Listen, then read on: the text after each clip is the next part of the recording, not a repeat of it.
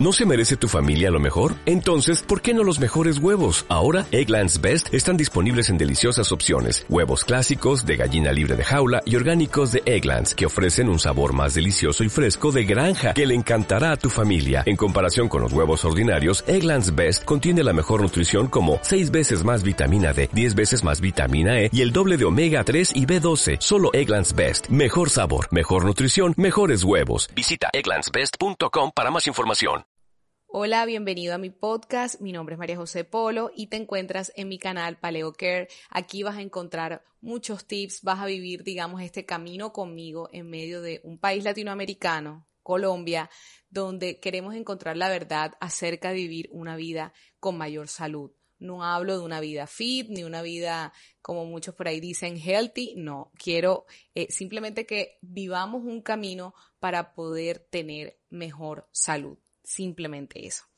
Y bueno, este año nuevo viene con muchos mensajes a mi WhatsApp, a Instagram y llamadas telefónicas preguntándome qué hacer.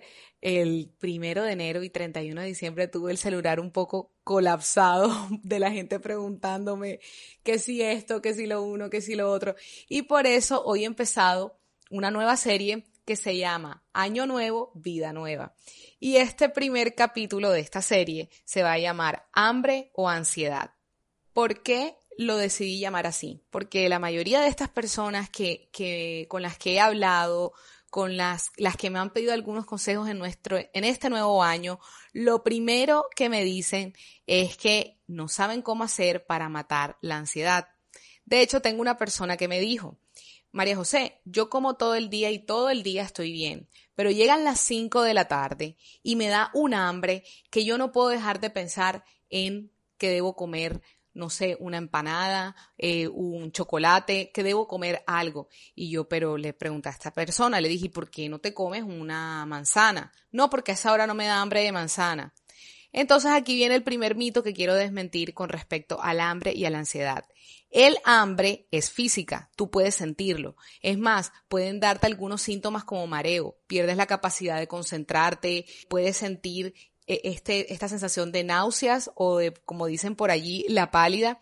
Y estos son mensajes que da tu cuerpo que dicen que el tanque se está agotando y que la reserva está vacía y que necesitas recargar combustible. Entonces, estos mensajes provienen de tu cerebro, que le dice a tu estómago, a tu intestino, que tienen que liberar fluidos digestivos.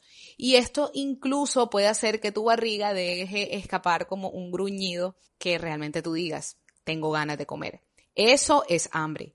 Por otro lado, los antojos son diferentes. Tú podrías haber terminado la comida más grande la cena más grande del 31 de diciembre y al minuto tener un intenso antojo por un pedazo de trufa de chocolate o por un brownie o por un pie de limón. Todos estos antojos a los que le llamamos antojos de azúcar provienen de un desequilibrio en la sangre. No todos, pero la gran mayoría viene de un, de un desequilibrio de azúcar en la sangre. Es como que tu nivel de azúcar en tu sangre se dispara. Entonces tu cuerpo libera algo que se llama insulina para reducir ese nivel a un nivel más seguro, o sea, para normalizar el nivel de azúcar que hay en tu sangre. Ahora, si la insulina hace que tu nivel de azúcar en la sangre baje demasiado, como sucede a menudo, entonces tu cuerpo anhela alimentos que lo elevarán nuevamente y aumentará su energía.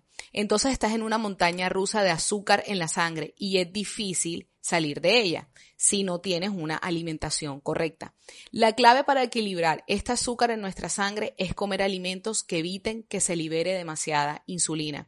Y es que sabes que se ha demostrado que el azúcar tiene un efecto en el cerebro similar al de una droga adictiva. Eh, bueno, hay un médico que tiene una investigación que dice que más o menos el azúcar es ocho veces más adictiva que la cocaína. De hecho, eliminarlo rápidamente de tu dieta puede causar algunos síntomas de abstinencia como fatiga, depresión, dolores de cabeza, dolores musculares, si es que logras salir del azúcar. Puede ser un poco cruel lo que estoy diciendo, pero es real. Ahora, para estudiar a profundidad qué es lo que pasa dentro del cuerpo en este momento, eh, creo que es importante que veamos cuál es el proceso en el que pasa este tema de la insulina. Y es que cuando nosotros comemos algunos alimentos o nuestra dieta, nuestra alimentación está basada en alimentos de alto índice glucémico, estos proporcionan al cuerpo más glucosa de la que ella puede usar o almacenar. Entonces, el cuerpo solo puede almacenar glucosa como glucógeno en dos lugares, en los músculos y en el hígado. Y una vez que estos dos lugares están llenos, tienen el tanque completamente lleno, tienen un límite, nuestro cuerpo tiene que tomar la glucosa y convertirla en grasa. Y adivinan qué, nuestro cuerpo tiene células de grasa ilimitadas, por lo que continúa engordando cada vez más y cada vez más mientras más glucosa entra a nuestro cuerpo. Así es también como alguien se vuelve resistente a la insulina dado que los niveles de azúcar en la sangre están en niveles tan elevados todo el tiempo debido a la alimentación que está teniendo, que sus niveles de insulina también están elevados. Entonces, esto significa que la insulina intenta constantemente normalizar los niveles de azúcar en la sangre. Y después de un periodo de años, sus células volverán, o sea, las células de, esa persona volverán, se volverán resistentes a la insulina, lo que significa que no responden al mensaje de almacenar la glucosa que está en el torrente sanguíneo. Una vez que se vuelve un cuerpo resistente a la insulina, aumenta drásticamente los riesgos de desarrollar diabetes tipo 2, enfermedades renales, ceguera, enfermedades nerviosas, neuropatía y enfermedades cardíacas. Tu cuerpo simplemente, si llega a estos estados, no funciona como se supone que debe hacerlo y, y empieza a convertirse en tu contra. Ahora sé que planteé un escenario un poco, no sé, trágico, pero también tienes que saber que la resistencia a la insulina no ocurre de la noche a la mañana.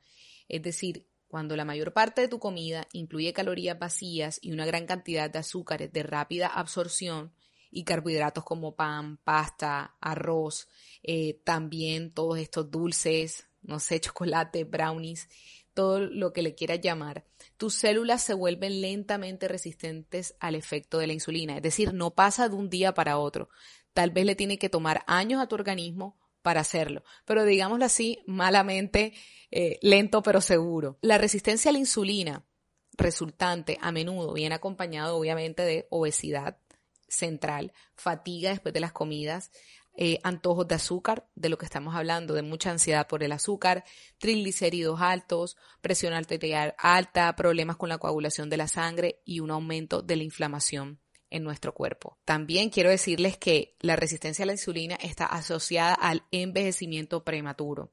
Así que la próxima vez que tú sientas que tienes ansiedad y que digas, no, María José, lo que pasa es que a mí me da mucha hambre a las 5 de la tarde.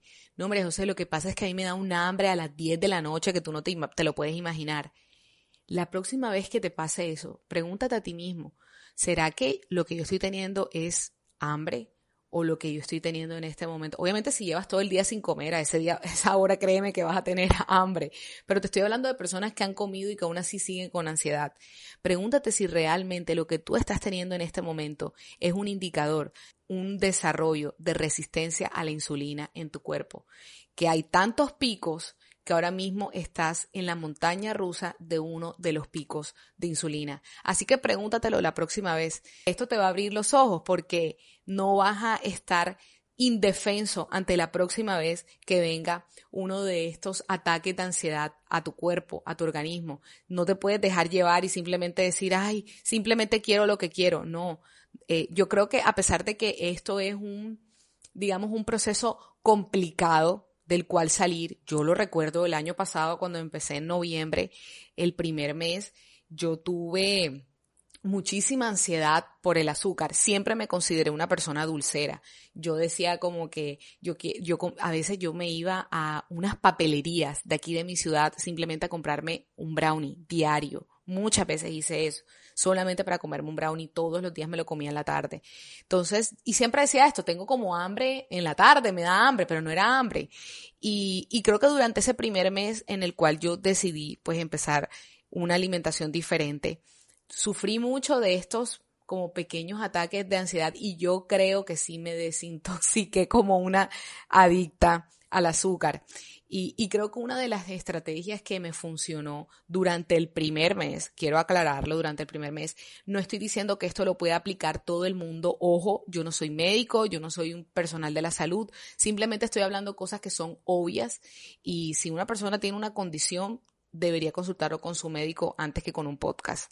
Pero en el caso de una persona pues digamos, normal, que no tenga ninguna condición y que tal vez quiera empezar a dejar todos estos antojos y esta, e, esta ansiedad, lo que yo hice durante el primer mes fue que yo retiré completamente el azúcar de mi vida, incluso los endulzantes, porque a pesar que muchas personas le dan paso libre a los edulcorantes o endulzantes artificiales, realmente hay muchos estudios que demuestran que también pueden elevar los niveles de insulina y contribuir a la resistencia. De hecho, hay un estudio en la revista de Diabetes Care que encontró no es Paleo Care, es Diabetes Care, encontró que la sucralosa, es decir, la esplenda, podría elevar los niveles de glucosa e insulina en el cuerpo. Entonces yo abandoné el azúcar, el aspartame, la sucralosa, xilitol, maltitol, todos los polialcoholes, incluso la stevia. No, o sea, aparté esto completamente durante el primer mes y literal yo les puedo decir que me sentía como una adicta a la cocaína, porque era como algo, o sea, pues e, era como si por momentos me sentía eh, durante como las primeras dos semanas que sentía como la abstinencia de no tener esto a la mano. Pero eh, siento que después de que pasó ese mes en el cual yo lo dejé por completo, ahora yo lo dejé por completo hasta cierto sentido, porque yo seguía comiendo frutas y creo que, o sea, los que saben, o bueno, los que no, las frutas tienen fructosa que se termina con, eh, también se termina convirtiendo en glucosa en el cuerpo. Pero yo, a pesar de que dejé todo lo otro, nunca dejé de comer, digamos, como frutas en mi alimentación. Entonces, cuando tenía ciertos como como antojos, lo que hacía era comerme unos arándanos orgánicos o comía mango. No comí guineo durante el primer, el primer mes porque sé que el guineo también tiene un alto índice glucémico por la fructosa que tiene, en fin. Entonces yo simplemente decidí irme por frutas eh, de temporada, que fueran de aquí, de mi, de mi de mi ciudad, características de aquí, o algunas frutas orgánicas. También comía frutas normales. No soy de comer manzana ni pera, me parece súper aburrido. Así que siempre trato de encontrar frutas exóticas, frutas diferentes. Así como nos ponemos a buscar algunos postres y nos ponemos, ay, quiero un tres leches, quiero un cuatro leches, cinco leches, quiero un no sé qué, quiero. Eh, ¿por qué no nos ponemos a buscar también frutas exóticas? Hace poco descubrí una fruta espectacular que se llama el anón. ¿Qué tal si buscamos formas de preparar una guanábana o un jugo de guayaba o algunas cosas así que pudiera ser, eh, digamos, de una manera más natural? Bueno, el tema es que ese fue mi primer mes, así lo empecé. Nunca había revelado esto, nunca lo había dicho.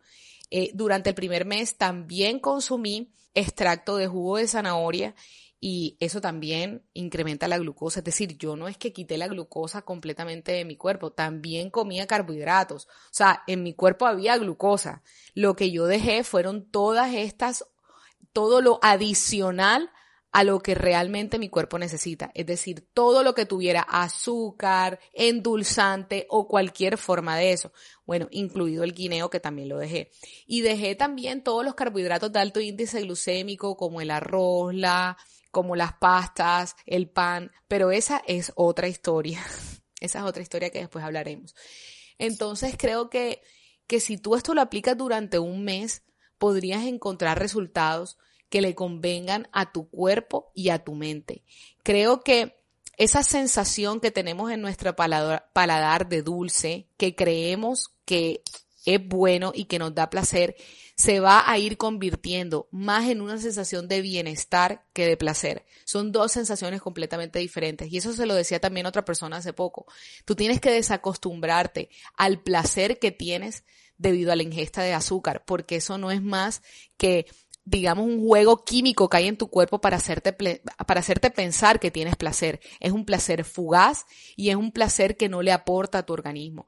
Pero la sensación de bienestar que te da comer alimentos reales, alimentos bajos en azúcar, alimentos que están realmente nutriendo tu cuerpo, no tiene comparación. Creo también que nuestro paladar ha sido corrompido por una industria que sabe lo que hace, porque créeme amigo que tú estás hoy escuchando esto aquí, pero la industria lo sabe hace más de 100 años. La industria sabe a qué hacerte adicto. La industria sabe cuáles son los efectos que esto hace en tu cerebro. Esto no es algo nuevo. Esto no se descubrió ayer. Así que yo creo que nuestro paladar ha sido corrompido durante mucho tiempo y que es el momento de, em, de pensar si, si realmente nosotros queremos seguir siendo adictos a lo que se nos ha dicho que es placer o queremos buscar el bienestar real. Muchas veces vas a encontrarte con que el mismo, lo mismo que sentías o el paladar que sentías que había en algunas cosas dulces, no las vas a volver a recuperar nunca más. Yo quiero decirte algo, yo más nunca he recuperado la sensación de comer un brownie, pero he podido recobrar sensaciones que más que sensaciones me han brindado una experiencia de bienestar en mi cuerpo, que a pesar de que no es lo que yo vivía antes, en estos momentos me hacen sentir con energía, con vigor, con fuerza. Me he podido recuperar de la fatiga que sufría durante todas las mañanas. Todas las mañanas me levantaba con gran fatiga y ahora puedo levantarme vigorosa, con energía, con la cabeza despejada, con la mente despejada, creando nuevas ideas y creo que tiene que ver mucho con la alimentación. Así que bueno, espero que este año tomes este rumbo, dejes la ansiedad, sepas realmente que has sido un víctima de la ansiedad y que tomes esto por una vez y para siempre en tus manos, por ti y por el bien de tu familia. Bueno, nos vemos en un próximo episodio. ¿No te encantaría tener 100 dólares extra en tu bolsillo? Haz que un experto bilingüe de TurboTax declare tus impuestos para el 31 de marzo y obtén 100 dólares de vuelta al instante. Porque no importa cuáles hayan sido tus logros del año pasado, TurboTax hace que cuenten Obtén 100 dólares de vuelta y tus impuestos con 100% de precisión. Solo con Intuit TurboTax. Debes declarar para el 31 de marzo. Crédito solo aplicable al costo de la presentación federal con TurboTax Full Service. Oferta sujeta a cambios o cancelación en cualquier momento.